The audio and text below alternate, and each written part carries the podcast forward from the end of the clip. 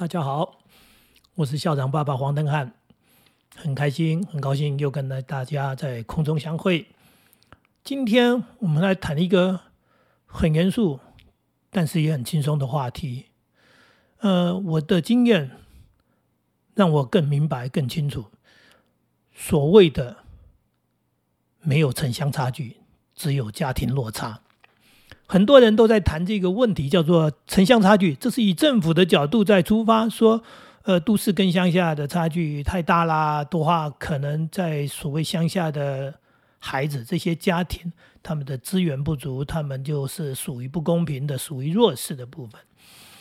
嗯，台湾其实很小，台湾的城乡本来差距就不大，而我自己的经验让我更明白。我曾经在海边的一个偏远的那种渔村当老师，我也曾经到偏乡那个山地乡后山里面去当主任校长。那我也在都市生活，当然我自己的朋友，呃，我自己周围的亲人也有很多，所谓住在都市里，有些住的比较乡下。那么在教养子女当中呢？根本就没有城乡差距，在台湾，我可以再强调一遍，在台湾根本没有城乡差距，只有家庭落差。这句话是什么意思？就是孩子养的好不好，最后的结局并不是因为因为啊住在都市里面的人就会。得利就会比较得到便宜啊，比较好有优势。然后在乡下教养小孩的人呢，他就吃亏了，因为他落伍，呃，他跟不上时代。不是，你想想看，台湾真的不大，交通又方便，车子一开，车子一坐，呃，从这里到那里，从山上到海边，呃，那就是最远的距离哈，呃，个把个小时。顶多一两个小时就可以从哎山上到海边，或者是从台湾头到台湾尾，也就是这么几个小时的时间，交通非常的便利。那讲交通便利干什么呢？好，我们不谈交通，那我们就谈其他东西。我请问你，海边没有网路吗？没有电视机吗？没有报纸吗？山上山上的那个所谓我们讲的偏乡，没有报纸吗？没有网路吗？没有电视吗？没有学校吗？什么都有，大家条件几乎一样。那你说哇，都市里面有公园哦，那个山那个公园对那个偏乡的人来说并不重要，因为他们周围自然环境都是公园。对他来说，那个住海边的那个沙滩、海岸，那个到处就是他的自然公园；住山上的那个满山啊，所谓的山林都是他的公园。那你说有些差别好，那博物馆啊。呃，什么科科博馆，什么音乐馆、美术馆，没错。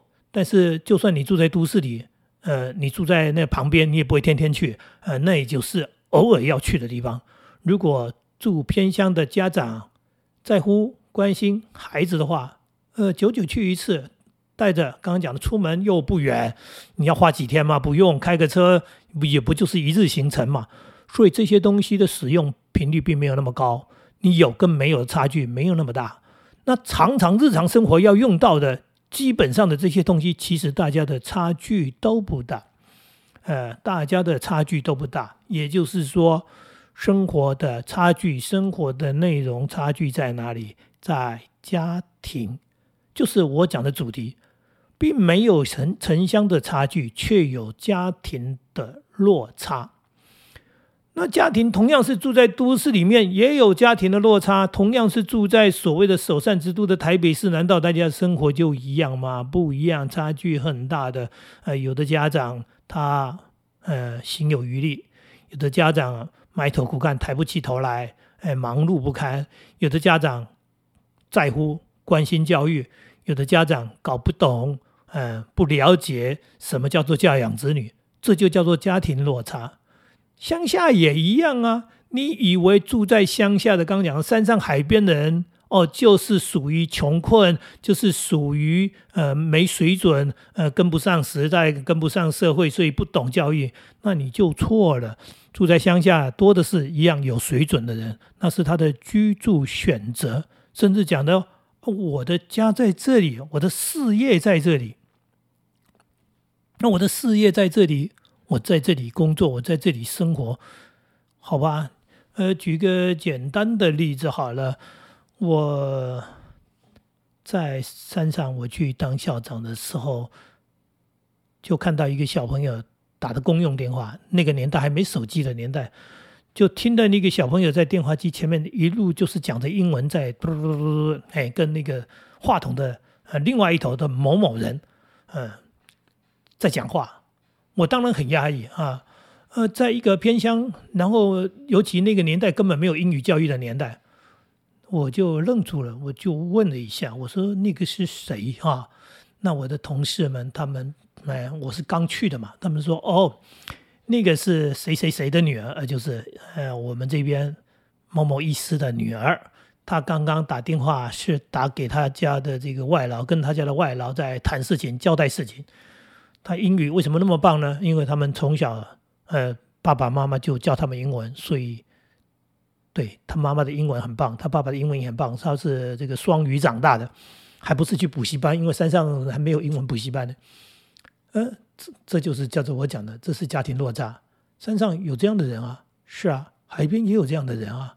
那都市有人连温饱都成问题的，对不对？这就是现实问题。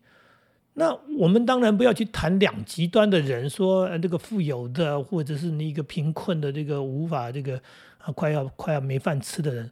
这个这两头的人其实都是极少数，我们谈的是多数人啊，多数的上班族或者是一般的所谓的做生意的呃开店的中小企业的呃，不管我们这些是属于站在社会多数的啊。那我要告诉各位，像我同学他一样回去当小学老师，回哪里？回乡下，因为他是从乡下来读书的。后来他就回家乡去服务，他就在那边结婚了，他就在那边当老师养小孩。他跟我们一样在当老师，他住在偏乡里面，呃，真的是那边就是属于很乡下的地方，到处都是农田，就是青蛙叫，刚才真的是叫做鸟叫虫鸣，那一种乡下的地方，孩子养的好的很。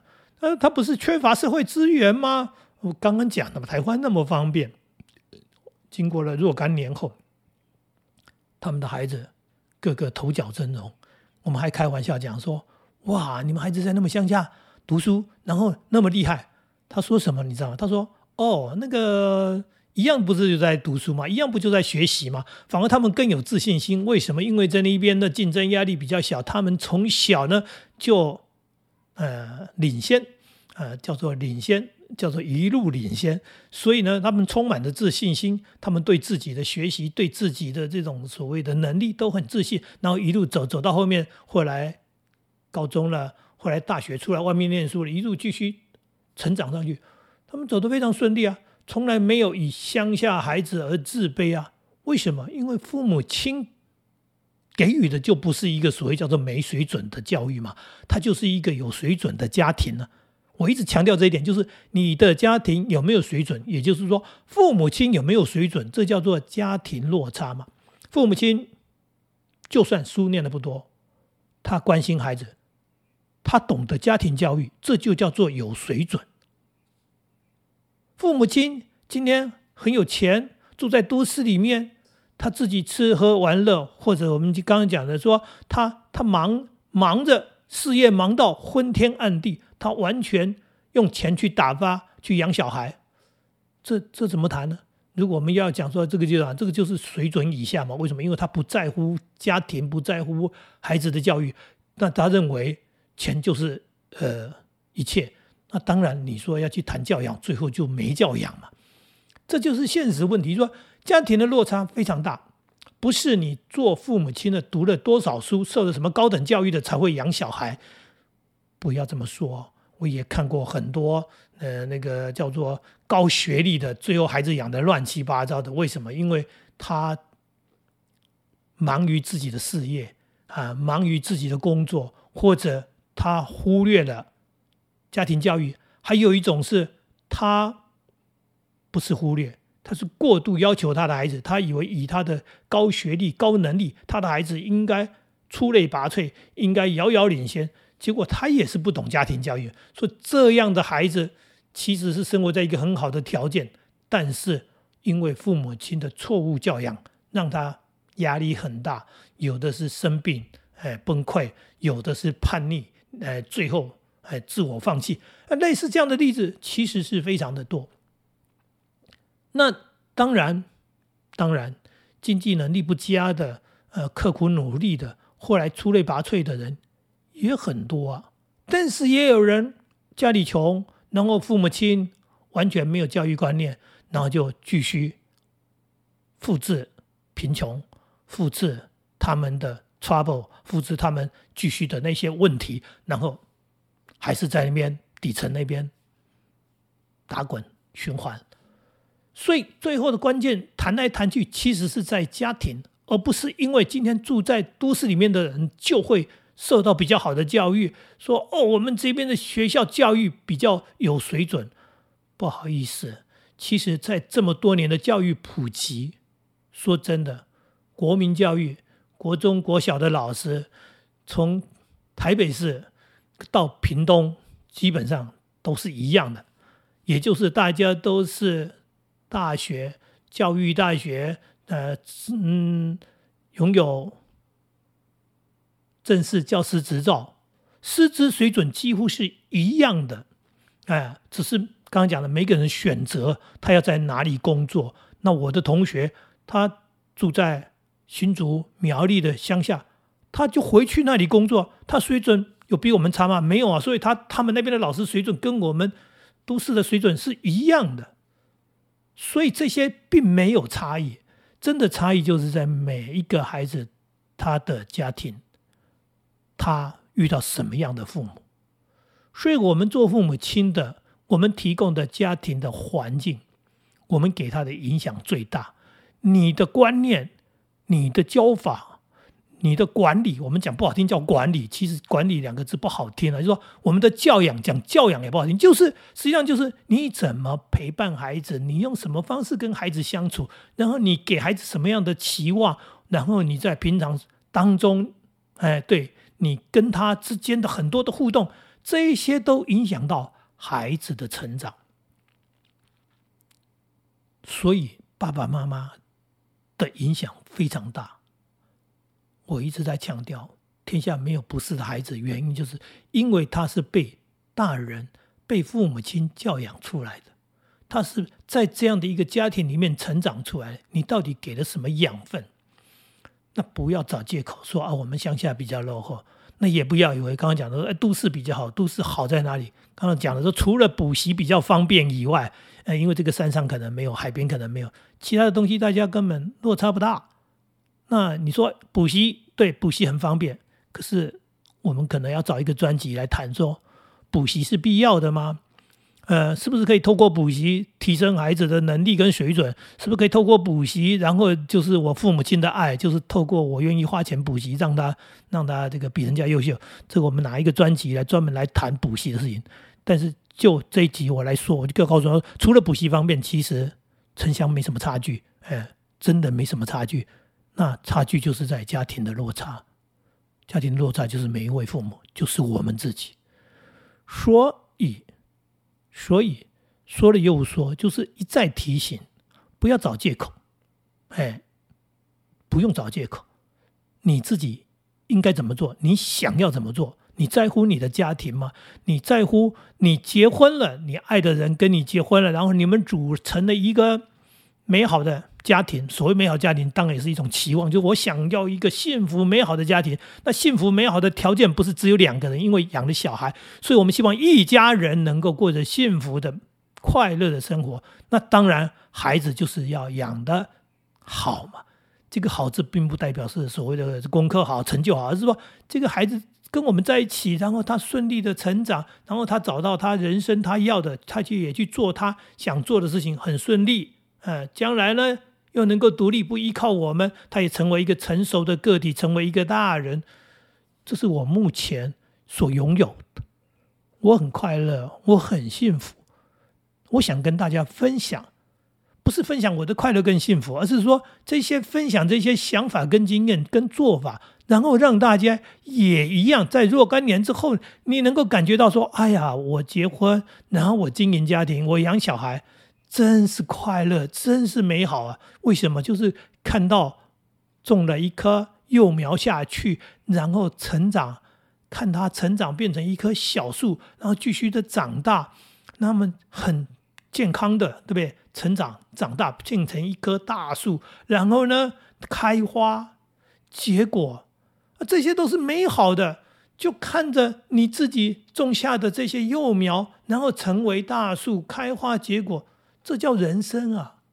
这就是我们结婚经营家庭的目的啊！这是我们想要的。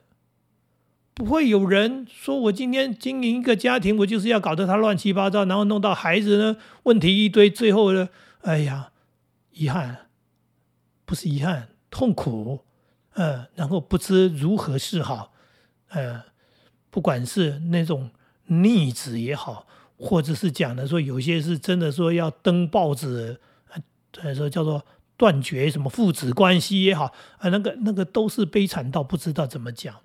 我当我听到有人孩子误入歧途的、吸毒的、赌博的，然后搞得这个真的是所谓的自暴自弃，或者是出了一堆纰漏的时候。我都觉得这些父母亲好可怜了，他们会想要这样的人生吗？他们会想要这样的结果吗？他们当年没有美好的盼望吗？他们结婚的时候，他们生小孩的时候，他们没有抱着一个啊美好的梦想吗？难道他们希望他们人生变成这样子吗？当然不是嘛。可是走到那个地步的时候，已经是没办法挽回了。那原因是什么呢？原因要再往前推嘛，推个二十年、三十年。当初你养小孩，他小时候开始一路到长大的过程当中，你到底做了什么？你怎么做嘛？你的观念是什么？这才是重点。